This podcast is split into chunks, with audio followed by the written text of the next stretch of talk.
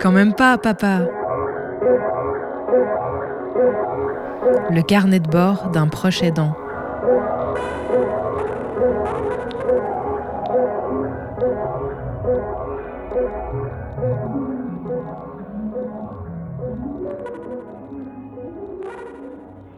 Dans ce nouvel épisode et pour la première fois dans le podcast, j'avais envie de vous raconter une journée typique, un lundi comme les autres, comme ceux qu'on traverse régulièrement, euh, ma fille et moi, quand euh, eh bien, on démarre la semaine.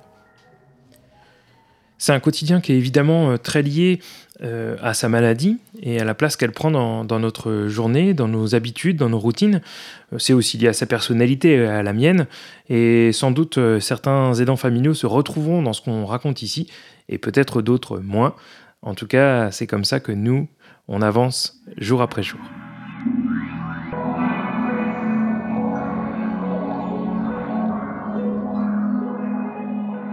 Le lundi, c'est un jour un peu particulier parce que le centre euh, où ma fille est prise en charge ne l'accueille pas ce jour-là, le matin.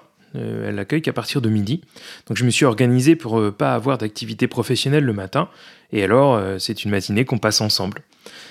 Euh, ça prolonge le week-end et puis euh, bah, ça me permet de la laisser se réveiller tranquillement euh, pour que la journée et la semaine démarrent sans accélération du quotidien.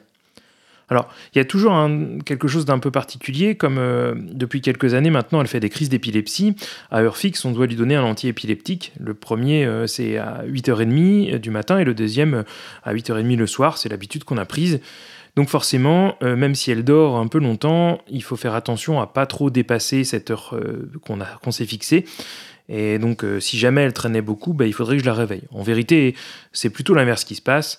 comme je le raconterai plus tard, ces nuits sont toujours assez agitées. Et moi-même, je suis en veille plutôt quand elle est là, toujours attentif au moindre bruit.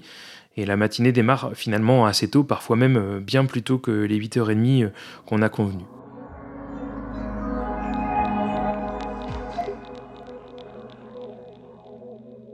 La première chose qui se passe quand elle se réveille, c'est qu'elle a envie de parler de ce qu'elle avait en tête pendant la nuit, quand elle était réveillée ou alors quand elle était euh, endormie, et puis ce sont les rêves bien sûr, ou les, ou cauchemars. Alors, de plus en plus dans sa vie, le phrasé, l'élocution, euh, la construction des phrases, la mémoire euh, pour parler s'estompe, devient difficile. Et le particulier le matin, ça prend du temps pour réussir à retrouver et dire les choses qu'elle a envie qui se sont précipitées dans son esprit. Donc on prend du temps, peut-être 5, 10 minutes comme ça, euh, pour, euh, pour dire les choses, pour les poser calmement. Euh. Évidemment, c'est facilité par le fait qu'on commence tranquillement le lundi matin. Et puis la routine se met en place. Il y a des choses un petit peu ordonnées qu'elle aime faire. de plus en plus, elle craint d'être incontinente. Alors on va aux toilettes bien sûr. Et puis, et puis on prend le petit déjeuner. Et là, c'est quelque chose qui est agréable. On passe du temps ensemble. Bien sûr, on a beaucoup besoin de, l'accompagner, de l'aider sur les gestes, de, de faire les, petites étapes comme ça du petit déjeuner euh, avec elle. Euh, tenir la cuillère quand elle a du mal à la tenir, euh, chercher les céréales au fond du bol quand le lait s'en mêle. Et puis, il faut que l'environnement soit plutôt calme. Donc, c'est pas le jour où je vais moudre mon café dans la cuisine, je vais aller loin. Le petit déjeuner se passe, parfois ça peut durer euh, une demi-heure, une heure. Et puis ensuite, eh bien, euh, il y a les étapes un petit peu essentielles de sa routine quotidienne. Euh, on va aux toilettes encore une fois, on se brosse les dents. Alors maintenant, on utilise une brosse à dents électrique pour qu'elle continue d'être autonome, mais parfois, elle n'a pas l'énergie, alors c'est moi qui dois le faire. Puis ensuite, je l'accompagne, alors je la, tiens par les mains. Je marche à reculons et euh, elle euh, s'appuie sur mes mains pour se rassurer pour pas tomber. Et on se déplace tranquillement comme ça dans l'appartement. Puis on va euh, dans la chambre, prendre le temps de se déshabiller. Là, en général, elle le fait de manière autonome, sauf quand elle est vraiment fatiguée. Puis on va à la salle de bain pour la douche. Encore une fois, un aller-retour où je lui tiens les mains. Et là, sur les gestes de la toilette, bah, évidemment, de plus en plus, c'est moi qui vais le faire. Et puis, il y a ces craintes avec les petites marches pour entrer dans la douche. Il y a les pertes d'équilibre. Et puis, parfois, elle a besoin d'exprimer des choses, de raconter ce qu'elle a en tête. Et évidemment, ben, quand il s'agit de se doucher, il faut aussi penser aux gestes de, de la toilette. Et donc forcément, parfois, il faut que j'interrompe pour qu'on se focalise sur l'activité. C'est pas tout le temps simple, mais on s'accroche à ces routines qui font qu'elles se sont rassurées. Et puis la matinée a démarré, alors on prend du temps pour jouer, pour écouter une histoire. Euh, il arrive parfois qu'elle se sente... Euh, embêtée parce qu'elle a envie de faire quelque chose mais elle sait pas quoi, ou alors même elle s'ennuie et elle n'arrive pas à trouver les idées, ou alors elle a pensé à une idée d'une histoire qu'elle a très envie d'écouter mais elle a du mal à euh, la nommer ou même à retrouver les indices qui me permettraient de la retrouver. Alors on cherche pendant 5, 5 minutes comme ça, puis on trouve l'histoire, alors on la écoute avec joie, comme ça on retrouve le titre, c'est un petit bonheur. Parfois, il y a la peur de l'ennui, donc il faut lui proposer des activités, trouver des jeux qui lui soient accessibles. Je pense que j'aurai l'occasion d'en parler dans un autre épisode, mais euh, bah, les jeux avec de l'aléatoire et du dé, c'est rigolo, mais au bout d'un moment, c'est lassant. Donc il faut trouver autre chose. Euh, on, explore des pistes, on invente de nouvelles choses, on joue à des jeux tactiles, etc. Et puis midi arrive, et c'est le moment où je l'accompagne au centre euh, qui l'accueille pendant la journée. Euh, on traverse la vie en fauteuil roulant. Maintenant, c'est comme ça qu'on fait. Auparavant, c'était avec une canne et puis on se tenait la main. Et puis moi, je peux vaquer à mes occupations professionnelles et reprendre euh, eh le chemin de l'université. Et arrive 16h30, c'est le moment où je la retrouve. C'est la fin de la prise en charge par le centre qui l'accueille. Euh, on rentre à la maison et puis on se retrouve une nouvelle fois pour les activités euh, qu'on aime bien mener ensemble. On joue à des jeux, on écrit des histoires, on en écoute, je lui lis des livres. On aime beaucoup euh, tous les deux prendre du temps ensemble pour, pour lire des livres. On va dans un jardin, on va à la médiathèque, voilà, on prend du temps. 16h30, c'est pas mal parce qu'en fait, on a un bout de la journée ensemble qui continue de, se, de, de courir et puis où on peut faire des choses. Et puis arrive le moment où il faut préparer le repas du soir. Et évidemment, il faut continuer à l'accompagner. C'est les moments où elle est un petit peu fatiguée, donc dans les activités, elle est encore moins autonome qu'auparavant. Dans les histoires, elle a besoin qu'on fasse des pauses pour me dire quelque chose.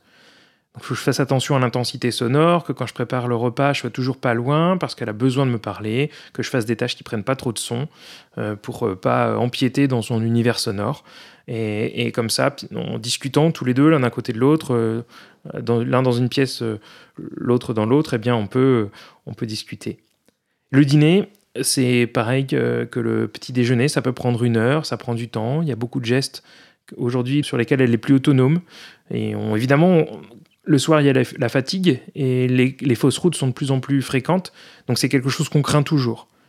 Et évidemment, euh, comme elle fait des épisodes épileptiques euh, à la fréquence d'environ un par mois en ce moment, bah, il y a toujours cette crainte, arrivant les 20h30, que euh, la dose d'antiépileptique soit donnée trop tard et que du coup il y a une crise qui se déclenche. Alors on vit un petit peu avec cette tension comme ça et je vois dans ses gestes, dans son attitude, si elle est vraiment fatiguée, des petits indices qui laissent penser que ben, ça, va, ça va être ça va peut-être être une crise. Donc il faut faire attention à ça, trouver des manières d'être encore plus euh, calme, de, de, trouver, de glisser dans euh, son quotidien comme elle l'aime, de faire ses gestes euh, sans rupture, de, de trouver les cheminements, de pas la confronter à des difficultés d'élocution quand elle est vraiment fatiguée. On joue à, on trouve des plaisirs de la table aussi, et, c'est comme ça que petit à petit on file sur la fin de la journée où bien le repas qui peut prendre du temps, la fatigue et l'énervement face aux gestes qui marchent mal quand il s'agit de, manger, euh, s'estompent quand même malgré tout parce que bah, on passe des bons moments.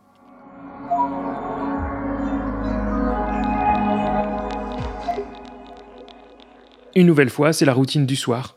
Et la routine du soir, euh, bien, elle, inclut euh, toutes les choses habituelles, mais là encore, ben, je dois la guider. On se tient l'un à l'autre par la main. Moi, reculons, elle qui avance.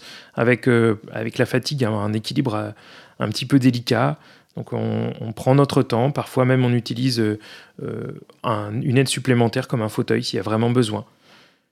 La routine du soir, c'est les toilettes. Et puis bien sûr, la lecture d'une histoire, ça c'est incontournable. On prend du plaisir à lire un texte. Et puis euh, arrive le moment de l'endormissement, ou du moins de l'annonce de l'endormissement. Et là, euh, on sait, euh, c'est de plus en plus fréquent pour elle, les hallucinations l'envahissent à ces moments-là. Du moins, elle est confrontée à ces hallucinations parfois anxiogènes, et elle a peur que ces monstres, ces bonhommes, comme elle dit, l'envahissent et l'empêchent de dormir. Alors bien sûr, on utilise, comme chez la plupart des personnes en situation de déficience visuelle, de la mélatonine, qui est, cette hormone qui permet de s'endormir. Mais on peut dire que parfois, bah, il y a cette crainte accrue, peut-être avec les, la crainte des moustiques, il y a plein de choses. Chaque, saison apporte son lot de, craintes qui font que parfois la nuit peut être très agitée avec des hallucinations euh, compliquées.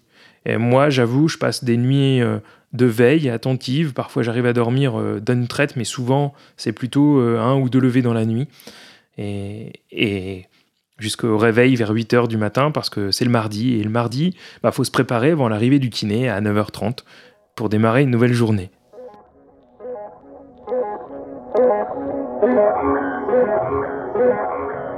Voilà, je vous ai raconté un exemple de journée typique qu'on traverse ensemble et j'ai laissé entendre par moments euh, quelques-uns des éléments qui nous préoccupent évidemment, qui concernent la dégénérescence euh, neuronale et les conséquences que ça peut avoir sur la mémoire ou sur euh, les émotions, les hallucinations. C'est précisément le sujet que je traiterai la semaine prochaine dans le prochain épisode de Quand même pas papa.